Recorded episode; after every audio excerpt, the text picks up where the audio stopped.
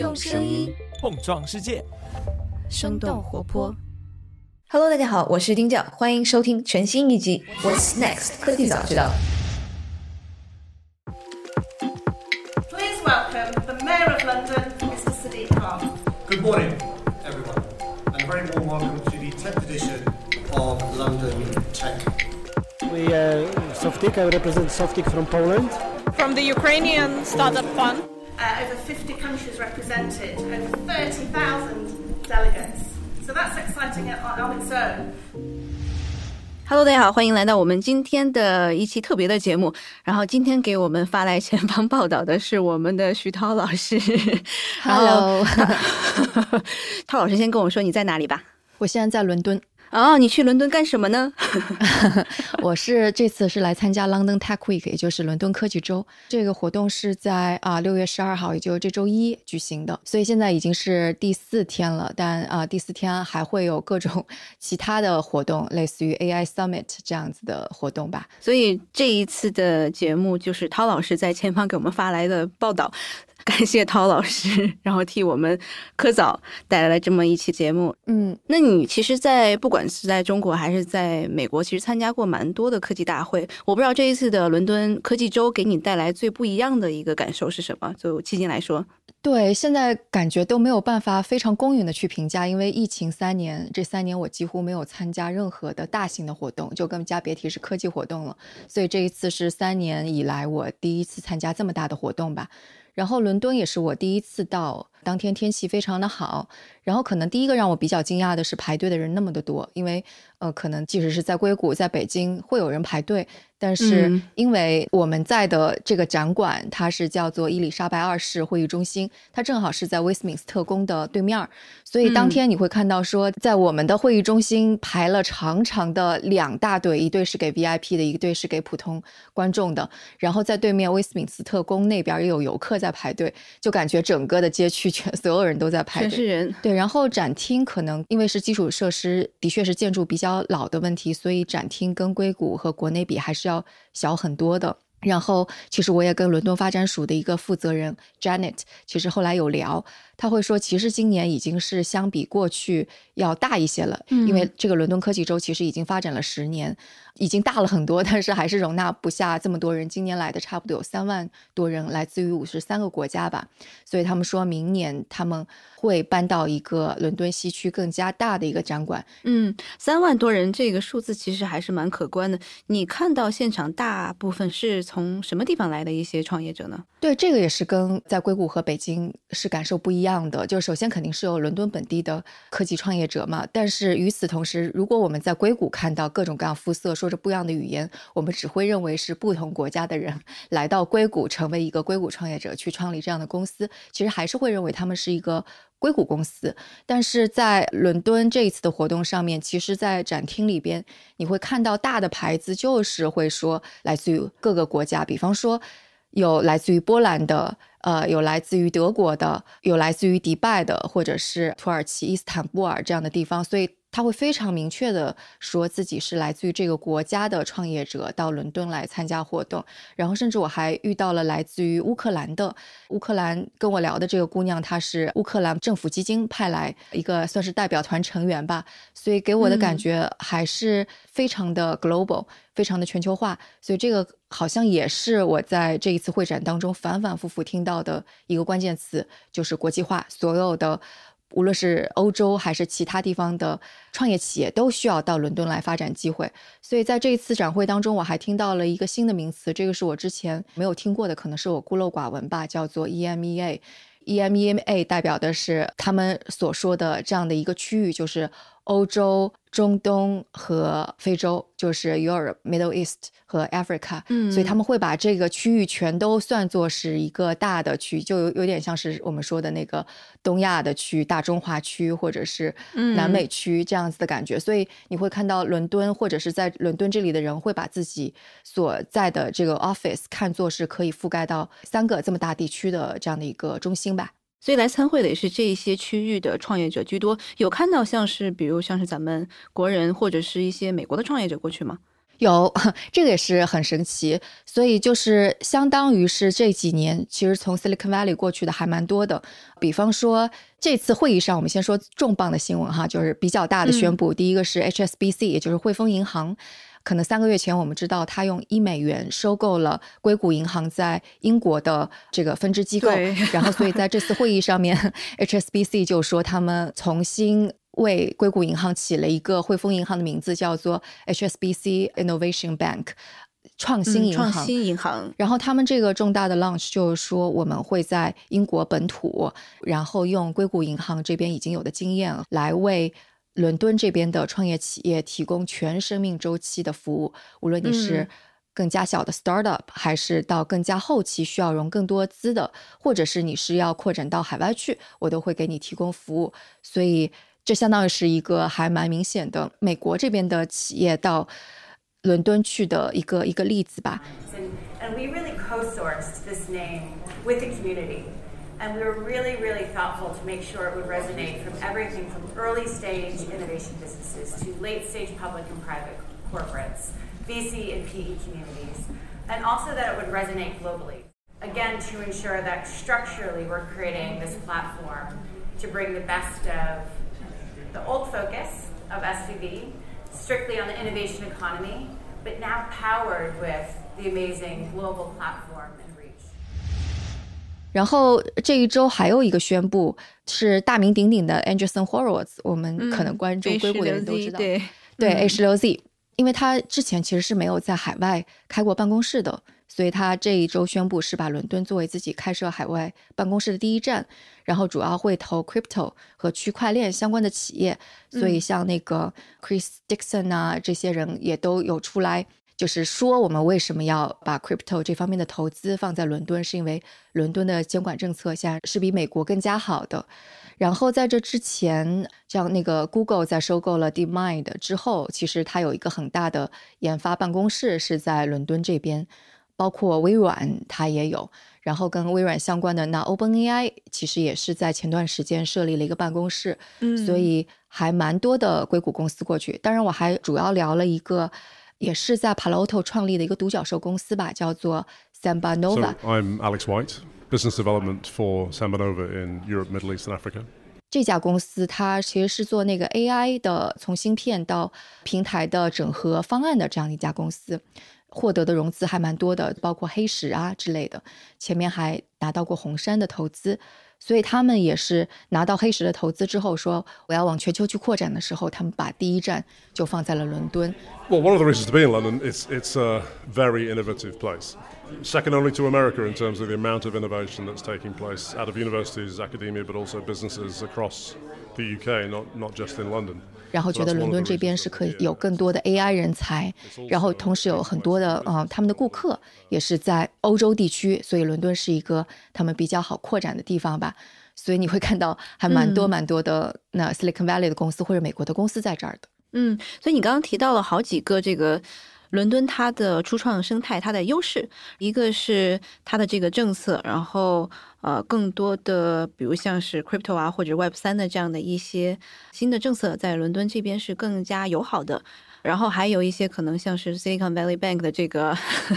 新的这个被汇丰 rebrand 的这个新的机构叫做 Innovation Bank，然后他们的这些在创业生态基础的这些加持上面，然后也有了一些这个长足的这个进步。我不知道其他的吸引创业者过来的还有什么？你刚刚好像也提到了这个客户，对吧？就是当地的一些这个潜在的商业机会。对，我可以把它分成两类，一个是伦敦其实之前就有的优势，但是可能。还在潜伏着，没有被完全发掘出来。那这个就包括，首先是人才，因为你看，除了家喻户晓的藤校之外，能够跟藤校比肩的，就是牛津、剑桥这样子的学校，对，合称牛剑，是，所以人才是非常丰富的。然后这些人才也覆盖了很多不同的领域，其实并不单一。就比方说，我们知道科技方面，其实他们很牛，不然 DeepMind 是不会在就英国出现，对不对？所以 AI 方面的人才。然后再包括 bio，也就是生物医药科技方面，其实他们也是非常强的。然后还有那个啊，fintech，也就是金融方面，因为伦敦一直是老牌的金融城嘛。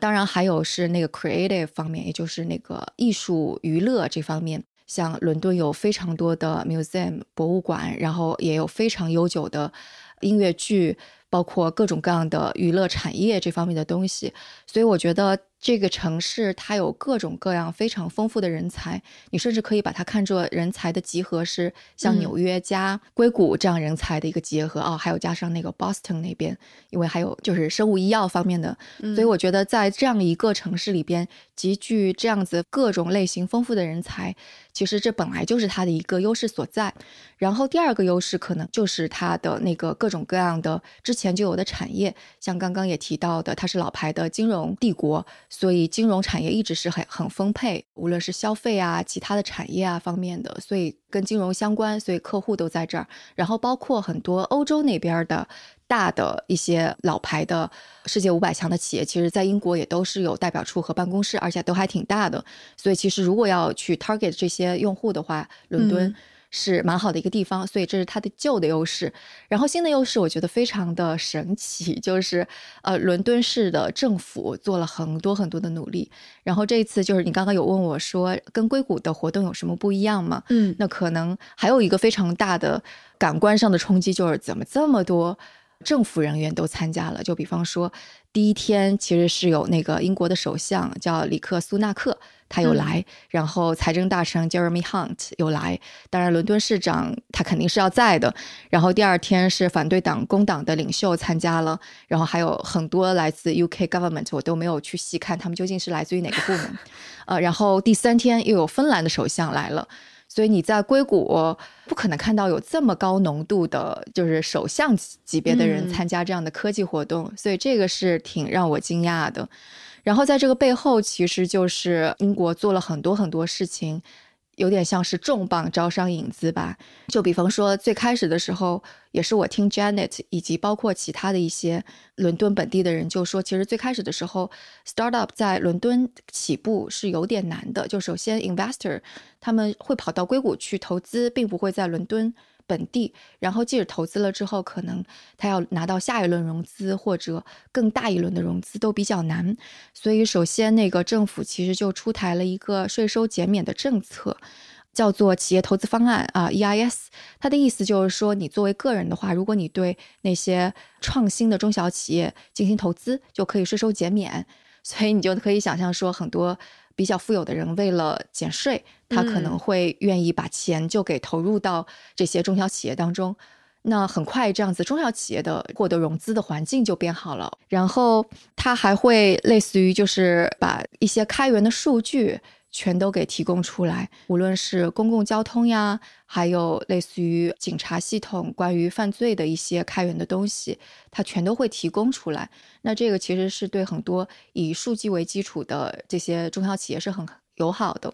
然后还有一些政策，我觉得很有意思，是包括这次那个 HSBC Innovation Bank 也用到的，是叫做数字沙盒的计划。这个数字沙盒的计划其实是在应该是疫情期间推出的，就是我没有了解的特别清楚哈，就是稍微看了一下，意思就是说，其实有一些创业企业如果要推向市场的话，它其实需要在一个更加简单，然后获得数据更加安全的地方去运行，然后与此同时，government。政府可能也会要需要去看，说到底他们发展的怎么样，然后安全情况怎么样，等等等等这些，所以他们就推出了这个 Digital Sandbox，使得初创企业可以在。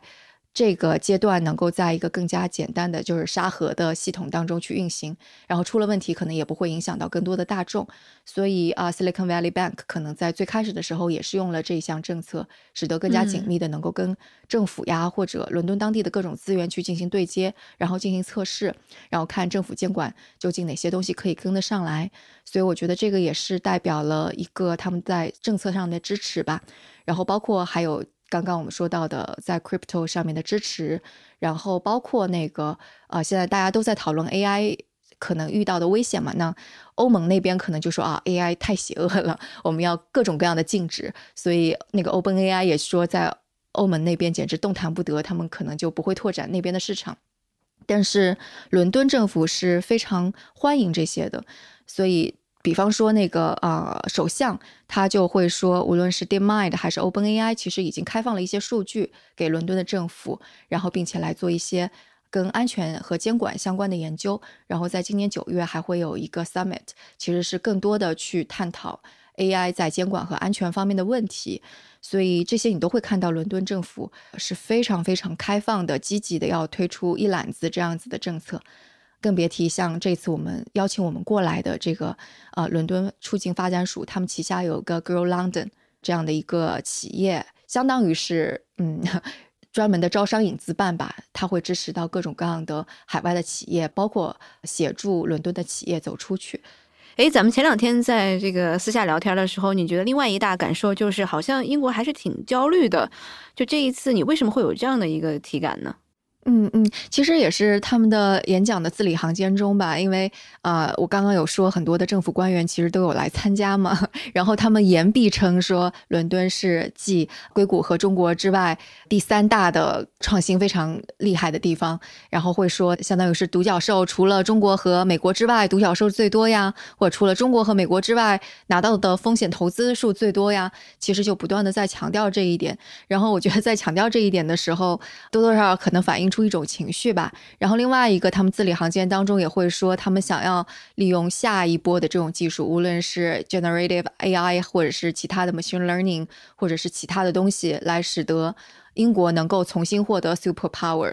这种的那个超级力量，对，所以我觉得感觉是，就虽然他们没有明说，但我觉得感觉是他们字里行间当中是透露出来，非常想要重新回到这个比较强的国际舞台上来。毕竟他有这样的荣光，所以我觉得 我们作为一个过去有有荣光，然后重新想要。复兴的一个国家而言，也比较能够 理解这样的情绪，了解他们的感受。对对对，是的。而且我觉得，就是这一次的一些官员的背景，我觉得还是挺有意思的。比方说，首相他其实是有在加州待过，他在斯坦福也读过 MBA，所以是受创新的这个影响还是比较深的。是的，而且他会提到说，伦敦要向硅谷去学习。然后包括就是我后来有详细去聊的 Janet，也就是伦敦发展署的这一位负责人 Janet Coyle，I'm the managing director for Grow London at London and Partners。他的经历也是跟啊旧金山有关。他是十多年前其实有在旧金山当英国驻美国的使领馆人员。I used to live in San Francisco. So before this job, I was in the diplomatic service for the UK government, and uh, my last overseas posting was San Francisco. So I got to understand the world of tech and the world of entrepreneurship really well. 所以在他在的那段时间，其实他又跟很多旧金山当地的科技人士去聊天。之后也是他参与了有一个项目叫做 Bring Silicon Valley to UK，就把硅谷带到 UK。所以 也是之后，可能他看着那个 London Tech Week，我刚刚有说 London Tech Week 是十年前开始的，所以他也有参与啊。所以你会看到，就是所有这些曾经在加州有过背景的人，正在推动伦敦或者说英国对科技政策更加友善。所以我觉得，就是这这这些也还挺有意思的。I think where we are differentiating ourselves here in London is more that mindset of of growing tech businesses with purpose. with responsibility um, and with a clear mission to actually use tech. Um, to drive 那听起来，其实政府这边的对创新的推动的决心其实是蛮强的。我不知道这个，嗯，现在英国的一个创新的早期的生态环境，你感觉是什么样子的？ 嗯，我觉得他们是，反正英国本土的创业企业还是越来越多的，包括我聊的当地的天使轮，说每年可以投的项目是非常多，而且过去可能英国伦敦这边还蛮常见的一个做法是。他们两三个人就组成一个小公司，但是如果再要发展壮大的话，他们通常会是去拿美国的融资，然后拓展到美国的市场。因为一个肉眼可见的非常合理的地方是在于，一旦他们拓展到美国，他们的估值就能够蹭一下的上升。然后这个时候，嗯，伦敦市场其实是没有。投资机构是能够容纳这样子的体量的，所以他们通常也是拿的美元的钱，然后就拓展到了美国，并且他们接下来退出的渠道也是被美国的公司给收购。比方说像 DeepMind 就是一个非常典型的路径。但是现在可能这接下来的时间，就我我现在还不能够验证究竟会怎么样。但是像 HSBC 或者是其他的一些公司，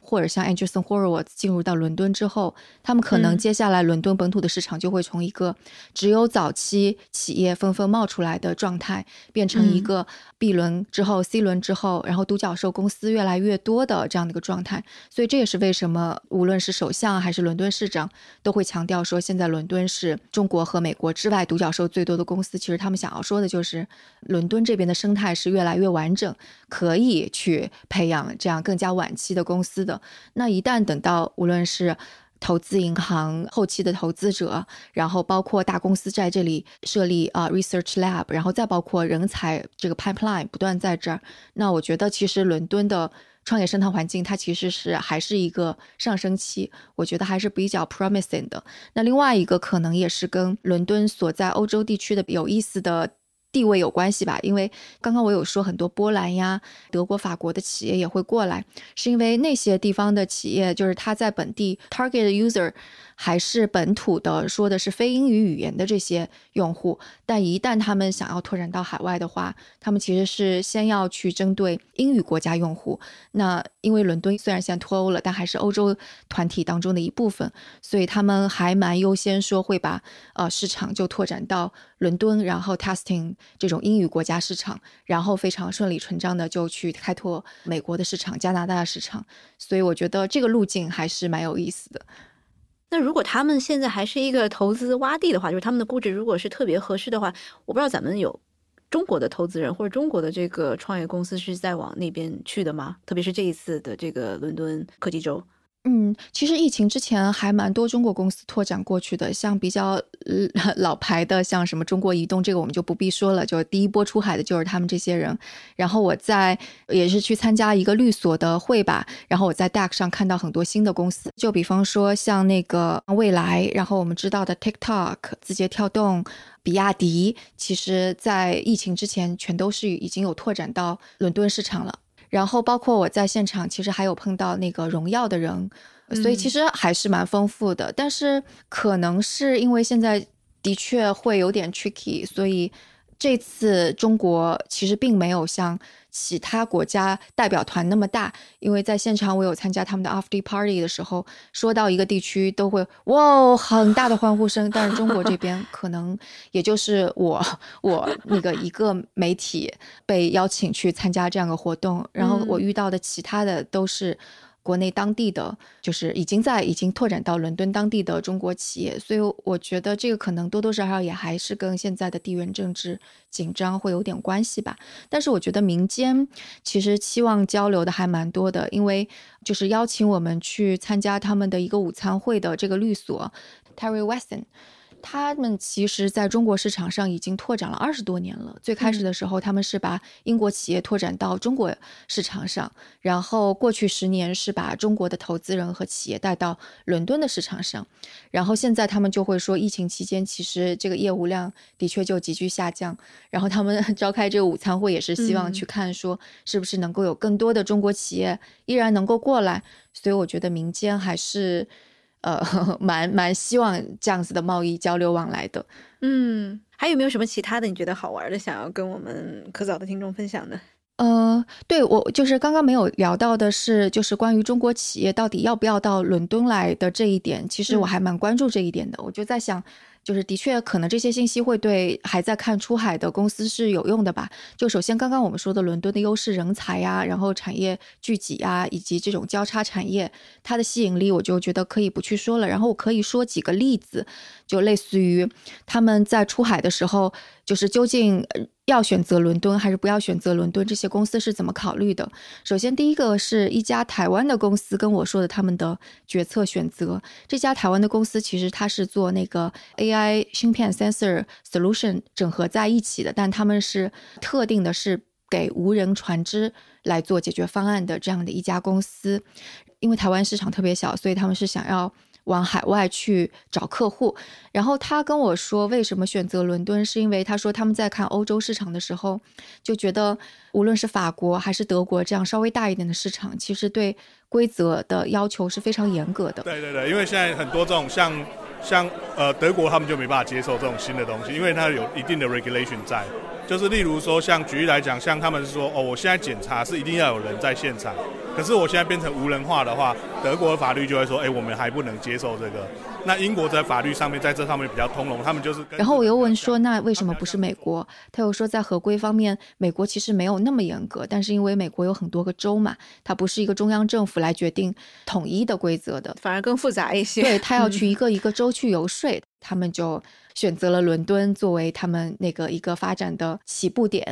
然后还有一家公司，可能我没有办法去说它是哪一家公司以及哪个部门，因为这家是国内非常大的一家公司，然后他们这块的业务做得非常好，但是现在在保密阶段，所以也是我们私下谈话当中的说到的，但我觉得也很有代表性，是因为他们其实在疫情期间。当然，在国内有裁员啦，但是他也也觉得是有业务瓶颈，他们会觉得可能去海外是能够给他们带来一个业务的突破的，是因为之前在国内卷得很厉害，所以通过更多的是运营啊，或者是呃更加批量这样子的一种商业模式在做，但这样子在 product 方面，他们就觉得是有瓶颈的，所以他们觉得拓展海外是能够让他们的产品就是跨向下一个台阶。所以到今年疫情，去年年底到今年年初，疫情一开放，所以他们是花了很多的力气去投入到拓展到海外市场。然后当时其实他们有几个市场在考虑。Silicon Valley 肯定是硅谷，肯定是一个；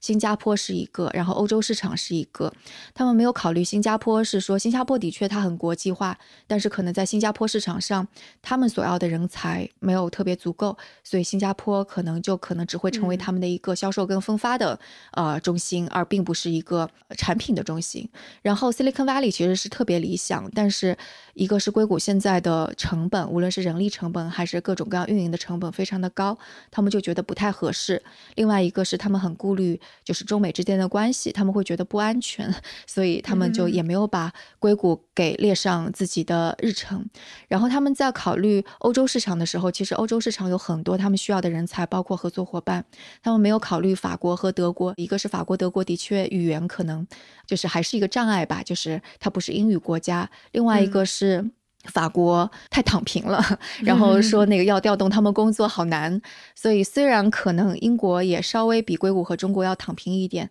但是英国还是要比嗯法国是要好很多。然后另外一个我觉得还挺有意思的是说，这个甚至是伦敦市长都说到说呃 hire people 你雇佣一个人跟 fire people。开掉一个人都是很容易的，在伦敦这个地方。然后后来律师就有跟我说说，你看你们在中国可能 fire 人还要有 N 加一，对不对？然后在伦敦都没有这个 N 加一，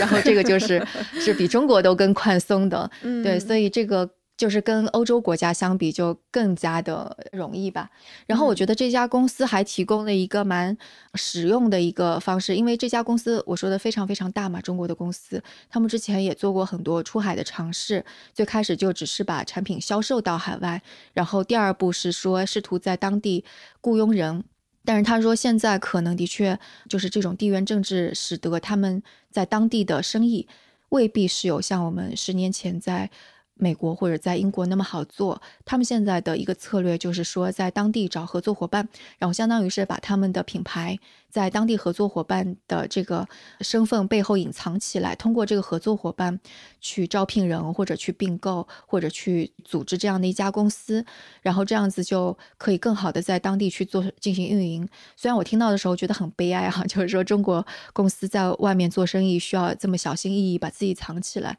但我觉得如果我们的企业是需要去拓展，去到各个地方去，那我觉得肯定。就是用这种的方式，也许的确是更加合适的一种方式。而且我也的确觉得，你看，如果说美国的公司或者全世界的公司都还在抢人才、在发展，然后并且在各种各样的环境当中去 testing 他们的商业模式，哪个行得通，哪个行不通。如果我们中国的企业没有拓展出去，而只是在自己一个现在仅有的市场当中，那很快我们会丧失竞争力的。所以，我我我我还是觉得，虽然地缘政政治。有点紧张，但是走出去还是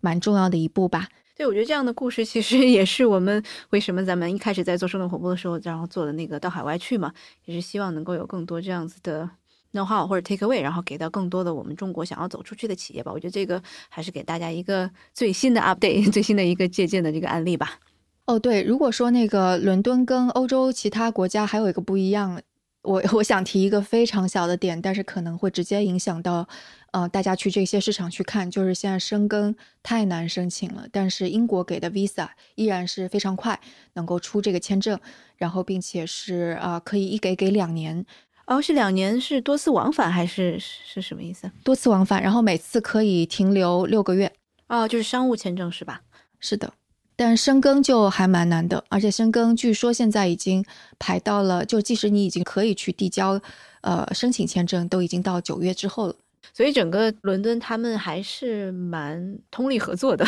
不管是科技界还是这个政府在政策的这个层面上面。对，我觉得这是他们在夹缝当中想要寻求博弈，然后再次呃 make 嗯 make UK great again 的一个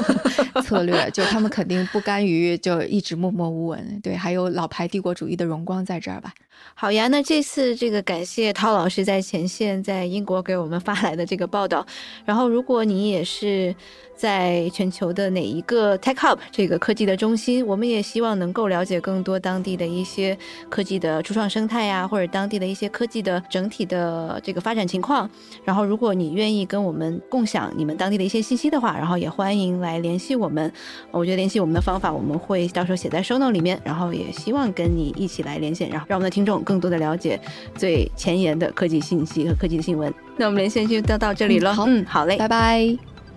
这期 What's Next 科技早知道就到这里了。听完之后，如果你有任何的想法，欢迎在评论区里面给我们留言，我们每一条都会认真的看。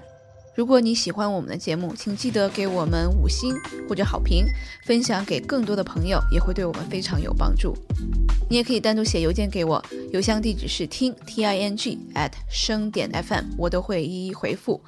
那同时，公众号和微博也可以搜索“生动活泼”，声是声音的声，节目相关的更多信息会在公众号里出现，微博和公众号都会有不定期的福利给到大家。